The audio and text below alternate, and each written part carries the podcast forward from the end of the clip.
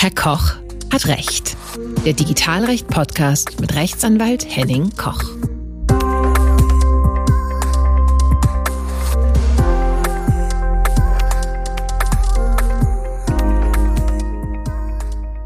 Hallo und herzlich willkommen zu einer neuen Folge von Herr Koch hat Recht. Mein Name ist Henning Koch. Ich bin Rechtsanwalt und berichte in regelmäßigen Abständen aus den Themenbereichen Datenschutz, Digitalrecht und digitaler Wandel. In der heutigen Folge geht es um die aktuelle Digitalgesetzgebung in der Europäischen Union. Zu Gast habe ich daher den SPD-Europaabgeordneten Timo Wölken aus Niedersachsen, genauer gesagt aus Osnabrück. Timo Wölken ist unter anderem Mitglied des Rechtsausschusses. Transparenzhinweis, ich bin selbst SPD-Mitglied. Mit Timo Wölken habe ich über das europäische Gesetzgebungsverfahren, insbesondere über den Trilog gesprochen. Natürlich interessierte mich seine Meinung zur Chatkontrolle und den AI Act.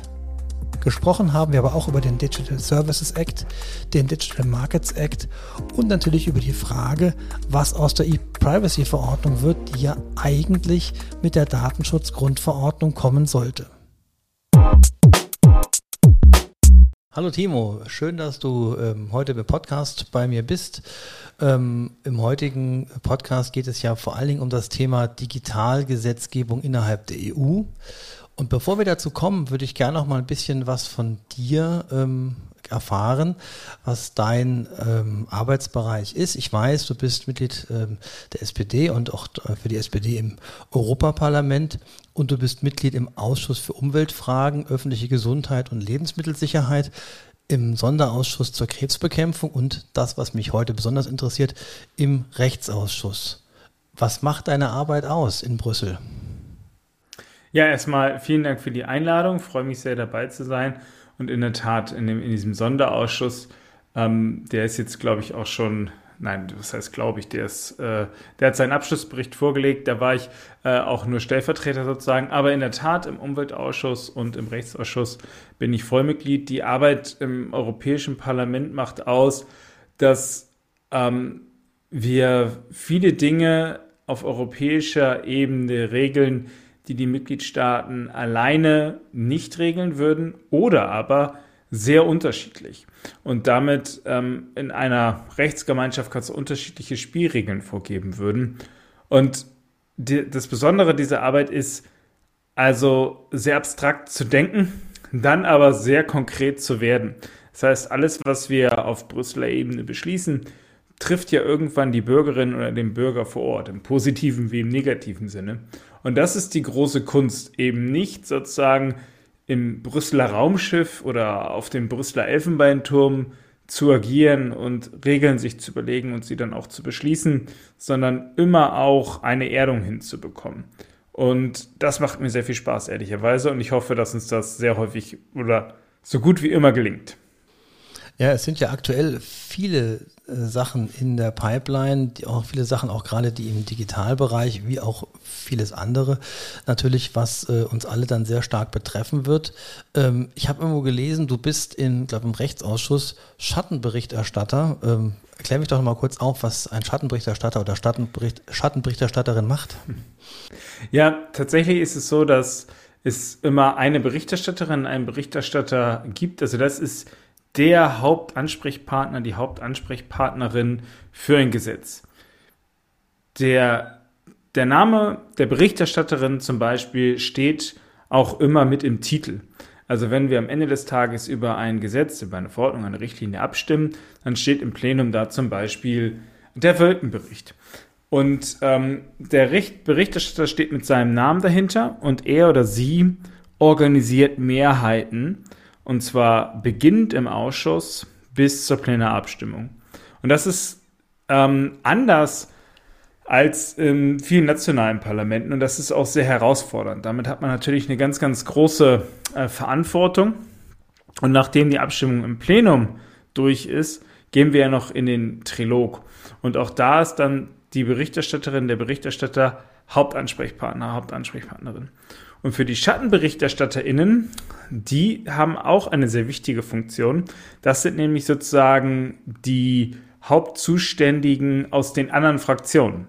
Also wenn die EVP, die Europäische Volkspartei, jetzt zum Beispiel ähm, die Berichterstattung innehat für das digitale Dienstegesetz, dann ähm, benennen alle anderen Fraktionen einen sogenannten Schattenberichterstatter, eine Schattenberichterstatterin, die dann mit dem Schattenberichterstatter stellvertretend für ihre Fraktion verhandelt.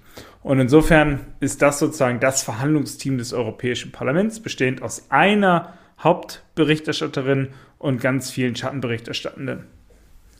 Alles klar, verstehe. Das ist sehr, einleuchtend, dass du das nochmal darlegst ähm, an der Stelle. Ähm, Stichwort Trilog, du hattest es ja bereits ähm, ähm erwähnt, und jetzt sind wir genau mittendrin im ähm, parlamentarischen Verfahren, im Gesetzgebungsverfahren der EU.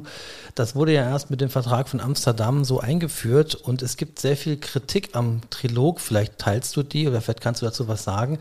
Da geht es ja einfach darum, dass im Grunde genommen das Thema Transparenz ähm, und auch ähm, Beteiligung so ein bisschen fehlt. Vom Grundkonsenskonstrukt her des Trilogs ist es ja so, dass die Kommission, der, der Rat und das Parlament äh, beteiligt werden und ich verkürze das mal, die Gesetze dann untereinander aushandeln ähm, mhm. und verhandeln. Aber das wird häufig auch dann, sagen wir mal, auf einer informelleren Ebene verkürzt gehandhabt. Was ist deine Meinung dazu? Genau. Also der Trilog, setzt sich zusammen aus Tri für die drei Institutionen, Kommission, Parlament und Rat. Und ähm, Log, Dialog, Log, also Trilog, äh, es ist nicht nur zwei Leute, sondern drei Seiten, die an den Diskussionen beteiligt sind, sind im Verträgen auch so vorgesehen und sind ähm, sehr groß und sehr formell. Und wenn man das bei jedem Gesetzgebungsvorhaben so machen würde, wie der Vertrag das äh, vorschreibt, dann würden wir nie Gesetze bekommen weil das ein unfassbar langwieriges und komplexes Verfahren ist. Und deswegen hat sich eingebürgert, das ist auch jetzt kein Schmu oder sowas, sondern da haben sich alle drei Institutionen in einer sogenannten interinstitutionellen Vereinbarung darauf geeinigt. Es gibt klare Spielregeln dafür, dass es sogenannte informelle Triloge gibt. Das heißt, wenn der Rat und das Parlament ihre Position beschlossen haben, dann trifft man sich zu diesen informellen Trilogen unter Moderation der Europäischen Kommission und versucht, ähm, die zwei Positionen, die man gefunden hat, zu einen. Denn erst wenn das gelingt, kann man dann äh, in, einer, in einer offiziellen Lesung sozusagen das Gesetzgebungsverfahren abschließen. Ansonsten hätten wir ja die Position des Rates und des Parlaments und keiner wüsste, was gilt denn jetzt, denn diese Positionen sind häufig ganz unterschiedlich. Und ähm, dieses Verfahren des informellen Trilogs in der Tat, und das hast du angesprochen, führt dazu, dass von Seiten des Europäischen Parlaments nur die Berichterstattenden, also sowohl der, der die Hauptberichterstatterin als auch die der die Schattenberichterstattenden zusammen mit dem Ausschussvorsitzenden für das Parlament verhandeln. Und das sind, also wenn wir eine Berichterstatterin haben und äh, sieben Schattenberichterstatterinnen plus einen Ausschussvorsitzenden, ähm, neun Leute von 709 Abgeordneten. Und das ist natürlich, äh, jetzt habe ich 709 gesagt, ne? 705. So, das andere ist der Bundestag. Ähm, und das ist natürlich da, keine gute Quote. Und deswegen stimmen wir am Ende im Plenum auch nochmal alle darüber ab, um tatsächlich äh, eine demokratische Legitimation zu bekommen. Aber was völlig richtig ist, der Trilog findet hinter verschlossenen Türen statt. Ähm, der Berichterstatter, die Berichterstatterin kann auch eine persönliche Agenda fahren. Also eigentlich ist es so, dass die Berichterstatterin die Position des Parlaments verteidigen muss. Aber wenn er, er oder sie jetzt meint, naja, das in dem, was das Parlament beschlossen hat, ist an der Stelle vielleicht nicht so wichtig, ähm, das sehe ich ein bisschen anders, dann kann er seine Verhandlung darauf ausrichten, den Punkt vielleicht hinten überfallen zu lassen. Und an, da an der Stelle sozusagen keine öffentliche Kontrolle mehr stattfindet, kann das passieren. Deswegen sind die Schattenberichterstatterinnen und Berichterstatter auch so wichtig, um darauf hinzuweisen, das haben wir aber anders beschlossen. Und deswegen ist es auch so wichtig, dass am Ende nochmal alle abstimmen, denn dann kann jeder sagen, nee, also das Ergebnis gefällt mir nicht, ein wichtiger Punkt aus unserer vorherigen Beschlussfassung wurde ignoriert. Und insofern gibt es zu Recht Kritik am Trilogverfahren, am informellen Trilogverfahren, weil es äh, eben hinter verschlossenen Türen stattfindet. Es gibt ein sogenanntes Vier-Zeilen-Dokument, das Four-Column-Document. Da steht drin Vorschlag der Kommission, Vorschlag des Rates, Vorschlag des Parlamentes Und eine vierte Spalte, da steht dann drin geeinigte Position. Und das ist ein Dokument, mit dem man in Verhandlungen geht. Und da kann man dann sehen, was am Ende bei rauskommt. Und dieses, dieses Dokument öffentlich zu machen, das wäre schon mal sehr viel wert. Und dann würde man da tatsächlich auch erkennen können, wohin Berichterstatterinnen und Berichterstatter gehen. Man muss sich aber bewusst sein, dass das natürlich auch Tür und Tor wieder öffnet für Lobbyisten, die dann sehen, oh, Moment mal, das wollten wir so aber gar nicht und dann wieder auf irgendwie auf alle beteiligten Verhandlerinnen und Verhandler einreden. Ähm, aber das ist sozusagen dann der Trade-off für, für mehr Transparenz. Alles klar. Ähm, Kommen wir gleich in den nächsten Bereich, der da auch mit reingeht. Ähm, ich muss gleich vorab sagen, ich bin ein großer Europäer und ein großer Fan der europäischen Idee, aber natürlich sehe ich das Ganze auch kritisch an manchen Stellen und ähm, etwas dystopisch, äh, despektierlich sage ich jetzt natürlich erstmal, frage ich, alles Gute kommt aus Brüssel, wirklich? Wir haben verschiedene Themen, wo, ähm, die wir jetzt äh, gerade diskutiert werden, die natürlich ähm, ganz kritisch zu betrachten sind. Also wir haben das Thema ähm, Missbrauchsvermeidung und Verhinderung von, von Kindern. Und da ein Teil davon. Ja, das wäre schön. es Thema geht sogar ja nur um die, schön, dass wir da, aber ich finde, das ist wichtig, dass wir das von Anfang an klar sagen. Es geht eben um die, nur in Anführungszeichen, um die Verbreitung von Kindesmissbrauchsabbildung. Ähm, und die Befürworter dieses Gesetzes nehmen für sich immer in Anspruch, wir verhindern damit Kindesmissbrauch. Aber eine aktive Präventionspolitik zum Beispiel oder mehr Ermittlerinnen und Ermittler, ähm, mehr psychologische Betreuung, mehr JugendamtsmitarbeiterInnen, die auch in Familien gehen, die Unterstützung anbieten, äh, die gibt es nicht, sondern es geht nur darum, die Abbildungen, die dann angefertigt wurden, äh, sozusagen aufzufinden und die Verbreitung zu verhindern. Ich finde, das ist wichtig, dass man das äh, unterstreicht. Und sorry, dass ich dich da äh, unterbrochen habe. Ähm, aber das ist für mich so wichtig, weil ich finde, dass dieser Vorschlag zu kurz springt und dann auch noch, und da werden wir ja gleich sicherlich drüber reden, äh, viel zu grundrechtsverletzend ist. Ja, also ich bin Kummer gewöhnt, kein, kein Problem. Ich kretsch da zurück. Alles gut. Okay, sehr gut. Äh, die, äh, Fair enough. Ja, ähm, das Thema Chatkontrolle, was ja dann, ohne dass das Thema ist, äh, was sich dann rausentwickelt, ähm, was ja. tatsächlich aktuell auf dem Tisch liegt, was auch schon vielfach kritisiert worden ist von auch mittlerweile ähm, von der bundesdeutschen Seite, dort von Nancy Faeser, was ich sehr positiv finde. Ähm, da frage ich mich natürlich, ähm, wie kommt man dazu, dass man diesen einen Blick nur hat und gar nicht das, das technische, den technische Sicht oder beziehungsweise die, die Tätersicht mit berücksichtigt? Denn ähm, nach dem, was, wie ich informiert bin an der Stelle, ist es ja wohl so, dass die Missbrauchsdarstellungen erstens noch im Netz bleiben, weil beispielsweise in Deutschland das Bundeskriminalamt eben die nicht dafür sorgt, dass die vom, äh, vom Netz genommen werden, aus verschiedensten Gründen, aber auch, dass ähm, völlig ausgeschlossen ist im Wesentlichen, dass durch Messenger oder E-Mail-Kommunikation ähm, solche Missbrauchsdarstellungen im großen Stile verbreitet werden, sondern eher durch äh, geteilte Links zu den eben im normalen Netz äh, liegenden ähm, ähm, Datenräumen, wo das Material ja. dann liegt. Und da ist natürlich von, von vornherein der ähm, Ansatz, dass man Messenger kontrollieren soll, ja im Grunde meilenweit von entfernt. Da frage ich mich natürlich, die zuständige Kommissarin, die das durchbringen will, ähm, wie kommt die darauf? Hast du dazu eine Meinung? Also ja, ich habe eine Meinung dazu und dieser äh, Vorschlag ist eine absolute Katastrophe und darf so nicht das, Licht, äh, das, das Licht der Welt erblicken.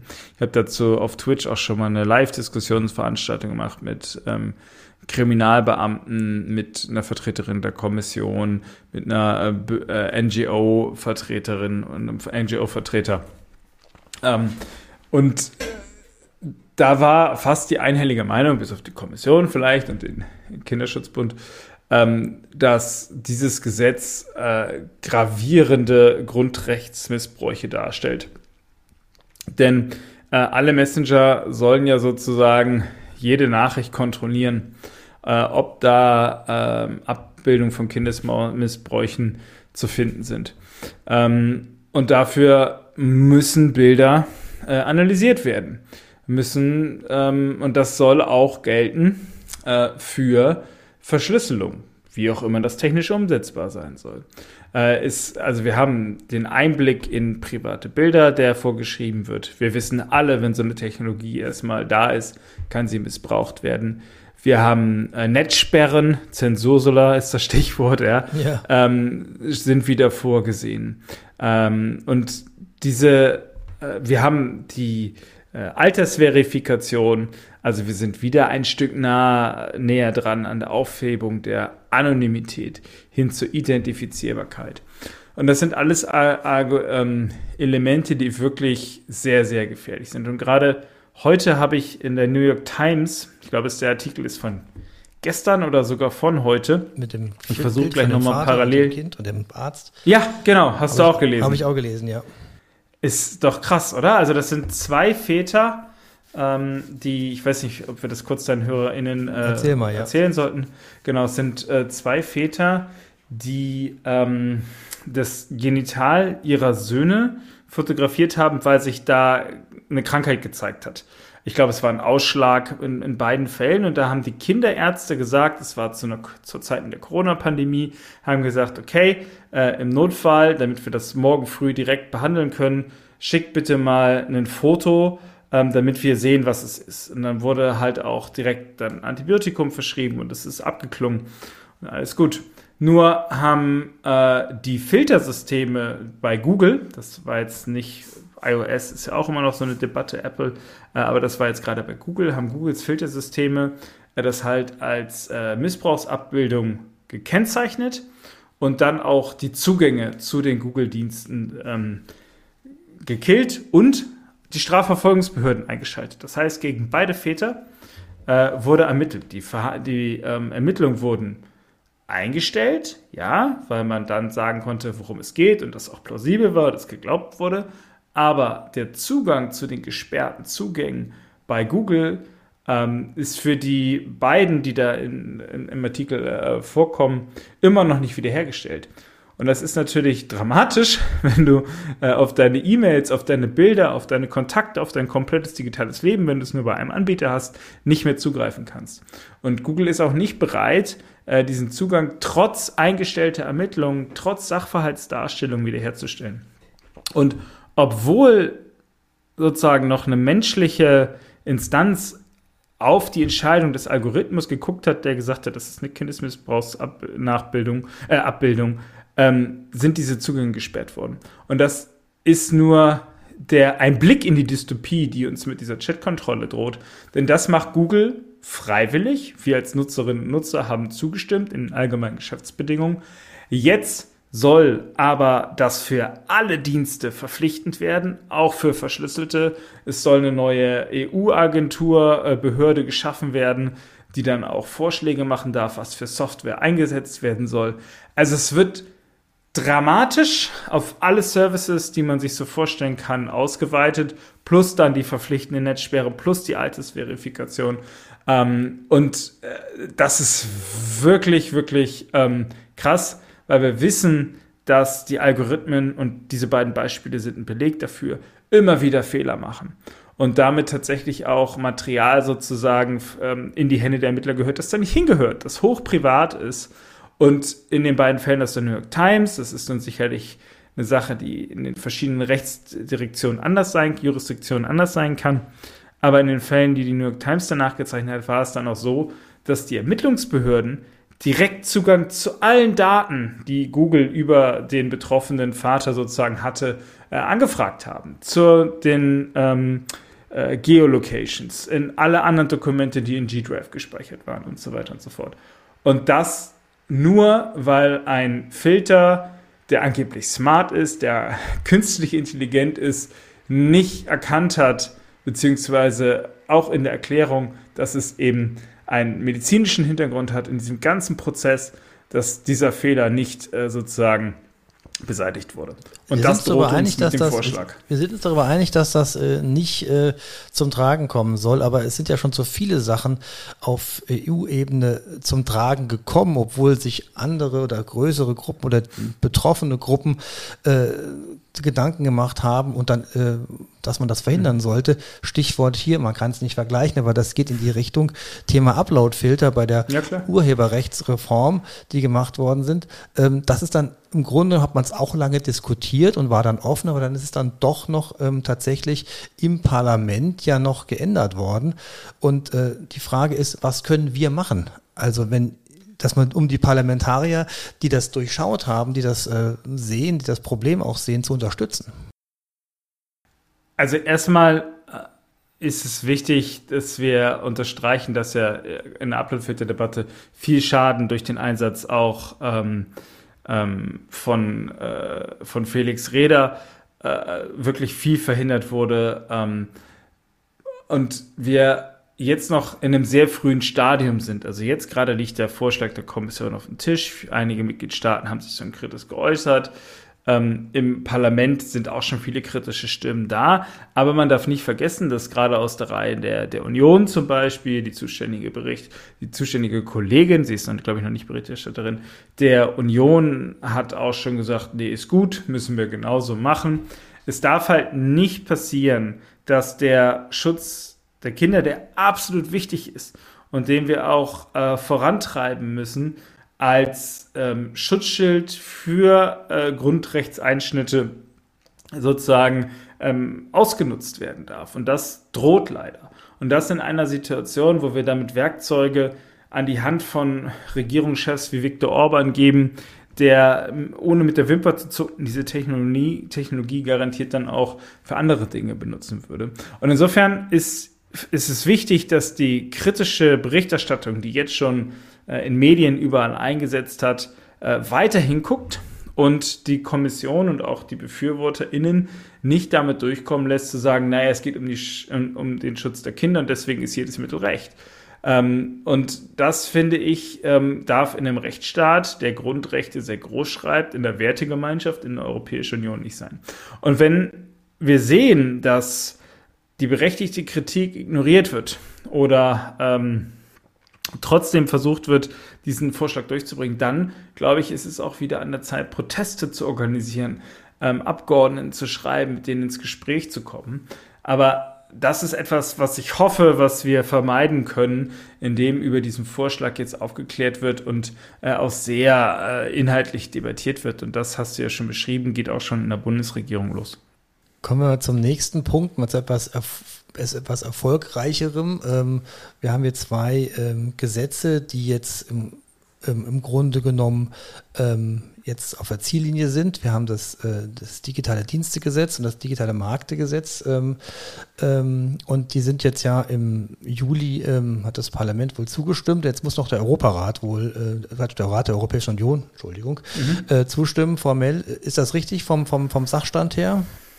Genau, wir sind mit DSA und DMA äh, jetzt durch. Ich meine, der Rat hat jetzt auch schon zugestimmt, ähm, sodass diese beiden Gesetze äh, in Kraft treten können. Sollten sie noch nicht zugestimmt haben, ich bin auch gerade sozusagen aus der, aus der Sommerpause zurück, ähm, dann werden sie das aber tun. Also da wird sich nichts mehr ändern. Wir können also davon ausgehen, dass das, was in diesen beiden Gesetzen drinsteht, äh, gilt. Man kann ja über die beiden Gesetze, und die sind ja nicht äh, gerade kurz, äh, tatsächlich auch ähm, äh, lange, wochenlange, tagelange äh, juristische Fachseminare abhalten. Aber vielleicht oh ja. kannst du es ja ähm, für unsere, äh, meine Zuhörenden einfach mal kurz anreißen, um was es da in Stichpunkten geht jeweils, weil das wird uns ja alle betreffen, vielleicht mehr ja. und weniger, aber es geht ja vor allem um, auch um äh, Unternehmen, aber am Ende wird es uns betreffen.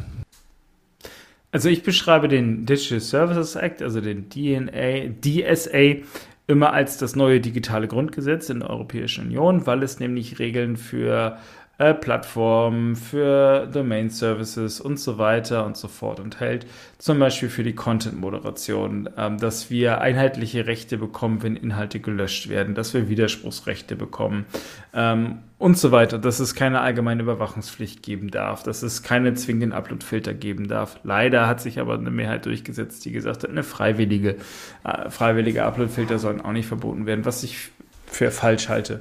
Äh, wir haben Vorgaben für Werbung drin. Ich zum Beispiel wollte, dass ähm, personalisierte Werbung verboten wird, weil ich es unglaublich finde, dass ähm, ausspähende Digitalkonzerne sozusagen Schattenkopien von uns erstellen, mehr über uns wissen äh, als wir selber manchmal, äh, nur um uns Werbung zu verkaufen, beziehungsweise anderen Unternehmen Werbung zu verkaufen.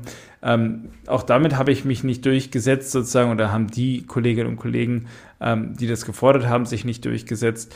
Am Ende haben wir jetzt aber immerhin sozusagen es hinbekommen, dass ähm, Minderjährige nicht mehr mit personalisierter Werbung äh, sozusagen äh, attackiert, sage ich jetzt mal, werden dürfen, dass besonders sensible Daten wie ähm, die sexuelle Orientierung, die Zugehörigkeit zu einer, ähm, zu einer Religionsgemeinschaft und sowas, dass sowas nicht mehr für Werbung verwendet werden darf. Ähm, und der Digital Markets Act, das ist sozusagen ein Sondergesetz für die allergrößten Plattformen. Für Amazon, für Microsoft, denen zum Beispiel untersagt wird, ähm, sich selber zu bevorzugen. Also wenn wir auf einem, wenn wir im Online-Shop unterwegs sind und auf Amazon keine Ahnung, ähm, ein USB-Kabel kaufen, dann ist der erste oder zweite Vorschlag, also häufig der erste Vorschlag, Amazon Basic äh, Produkte, obwohl es das vielleicht woanders günstiger gibt. Und diese, ähm, dieser Missbrauch von, von Übermacht, den wollen wir mit, mit dem Digital Markets Act sozusagen begrenzen. Und beides zusammen ist, glaube ich, ein echter Fortschritt, auch wenn ich mir das ein oder andere, auch was ich ja gerade schon gesagt habe, äh, anders gewünscht Wäre hätte. Meine gerade Frage, auch ja. im Sinne, ja, genau, auch, auch im Sinne der, der äh, Verbraucherinnen und Verbraucher. Also die Kritik ist ja tatsächlich vorhanden, dass es eben halt nicht weitgehend genug ist. Jetzt ist die Frage aus deiner Sicht, ist es ein gutes Ergebnis oder muss man nochmal nachlegen? Also wir werden, also du kannst äh, jedes Gesetz, das du im technischen Bereich äh, gestern beschlossen hast, ist heute schon zu alt. Das meine ich jetzt nicht, So, meine ich jetzt so, ja. Nee, genau. Ähm, wir können jetzt realistischerweise, weil wir ja auf europäischer Ebene das Problem haben, dass die Europäische Kommission das Initiativrecht hat, wir können also ein Gesetz nur dann überarbeiten, wenn die Kommission einen neuen Vorschlag macht. Und das wird sie jetzt erstmal nicht tun, weil zwei große Haken am DSA und am DMA sozusagen dran sind und das ist erledigt. Das muss jetzt auch erstmal in Kraft treten und dann angewendet werden. Ähm, und insofern stellt sich diese Frage gerade nicht. Und natürlich hätte ich mir bei Werbung mehr gewünscht. Ich hätte mir mehr bei den NutzerInnenrechten gewünscht. Ich hätte mir mehr Rechtssicherheit gewünscht bei Löschvorgaben zum Beispiel. Also wenn in einem Land Inhalte illegal sind und die dann gelöscht werden sollen, kann das in anderen Ländern auch gelten. Äh, Das sind zum Teil gefährlich, äh, nein, nicht gefährlich, das sind zum Teil Lücken, die ich gerne geschlossen gesehen hätte, die jetzt aber nicht geschlossen werden und nicht geschlossen sind. Und das wird realistischerweise auch nicht passieren. Trotzdem ist dieser Rechtsrahmen mit DSA und DMA ein wahnsinniger Fortschritt, weil damit wirklich einheitliche Regeln in allen europäischen Ländern geschaffen werden und damit auch äh, eine Fragmentierung aufgehoben wird. Und das ist im Internet, wie ich finde, immer was Gutes. Kommen wir zum Schluss und gucken mal in die Glaskugel, ähm, und zwar E-Privacy-Verordnung, als die ähm, Datenschutzgrundverordnung verhandelt wurde oder man sich auf den Weg machte, war das Thema immer, ja, ja, und wir verhandeln quasi parallel, das kommt dann noch, Ja. die E-Privacy-Verordnung. Und jetzt seit Jahren still ruht der See. Ähm, was ist deine Meinung? Kommt das noch? Also, der Fairness halber still ruht der Rat. Das finde ich ist wichtig, denn das Europäische Parlament hat ja seine Position. Und wir haben gesagt, äh, das ist the way forward. Ähm, und die Verhandlungen mit dem Rat stoppen, weil der Rat sich nicht einigen kann.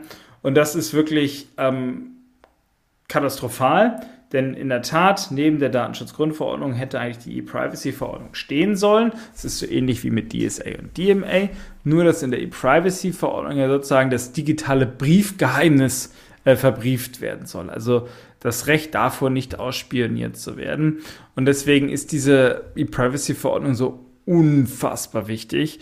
Und es ist wirklich ein Skandal, dass die Mitgliedstaaten nicht zu Potte kommen und insbesondere Länder, die die Ausspähindustrie, Stichwort personalisierte Werbung, ähm, weiterhin schützen und damit eine Einigung verhindern. Äh, Das ist wirklich ein Skandal. Und mit jedem Tag werden Google, Amazon, Microsoft ähm, und wer nicht noch alles Daten sammelt, ähm, Alibaba, TikTok mächtiger, stärker und äh, Facebook habe ich vergessen, ist mit die schlimmsten, ähm, äh, auch gefährlicher für unsere Demokratien. Und die E-Privacy-Verordnung zu verzögern bedeutet wirklich, Grundrechte der Bürgerinnen und Bürger jeden Tag mit Füßen zu treten. Also müssen wir abwarten, was da noch kommt. Bleibt zu hoffen, dass da. Ja, und gerne mal Druck bei den nationalen Regierungen machen und sagen, setzt euch jetzt mal an den Tisch und macht in, äh, hört auf, äh, die, die Big Player der, der Internetwirtschaft zu schützen, sondern nehmt unsere Grundrechte ernst.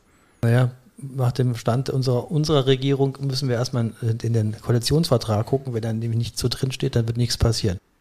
Ja, es, äh, ich weiß gar nicht, steht nichts dazu drin. Ich, das, ich habe als Europapolitiker natürlich jetzt nicht jeden Satz des Koalitionsvertrages auf der, auf der Pfanne sozusagen. Ähm, aber die deutsche Position, die deutsche Regierung hatte, glaube ich, äh, ja auch immer eine Position zur E-Privacy. Das war jetzt eine Polemik aber, am Ende des Gesprächs, ja. Ja, ja, sehr gut. aber trotzdem, der, der Fakt bleibt ja gleich, dass es äh, an der Stelle, oder was, was ja weiterhin stehen bleibt, ist, äh, dass es nicht weitergeht bei diesem so wichtigen Vorschlag und das ist ehrlicherweise kaum zu ertragen. Timo, vielen Dank, dass du mein Gast warst. Das war ein schönes Schlusswort und Gerne bis zum nächsten Mal. Ich freue mich drauf. Dankeschön. Das war's für heute bei Herr Koch hat Recht. Ich freue mich über Ihr Feedback und über eine Bewertung bei Apple Podcasts. Empfehlen Sie diesen Podcast im Freundes- und Bekanntenkreis und teilen Sie den Podcast mit allen, die sich für die Themen Datenschutz und Digitalrecht interessieren. Bleiben Sie gesund. Bis zum nächsten Mal. Ihr Henning Koch.